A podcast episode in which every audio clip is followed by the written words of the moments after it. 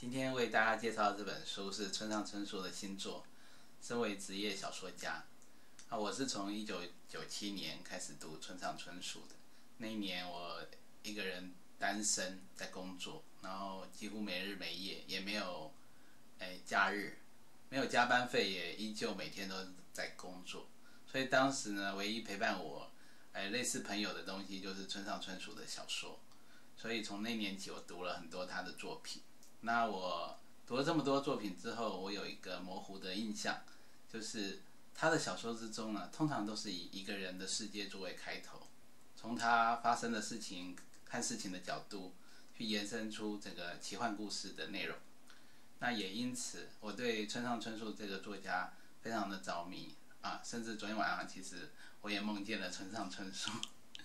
那这本书呢，我其实还没看，但是很推荐大家看的原因是因为他写了那么多的作品，那现在他来谈谈他自己是一个小说家这样的身份跟在做什么事情，我相信一定非常的好看。就好像，呃，他有一本书是，呃，当我在跑步的时候，我想说的是，啊，那本书也给了大家很大的鼓励。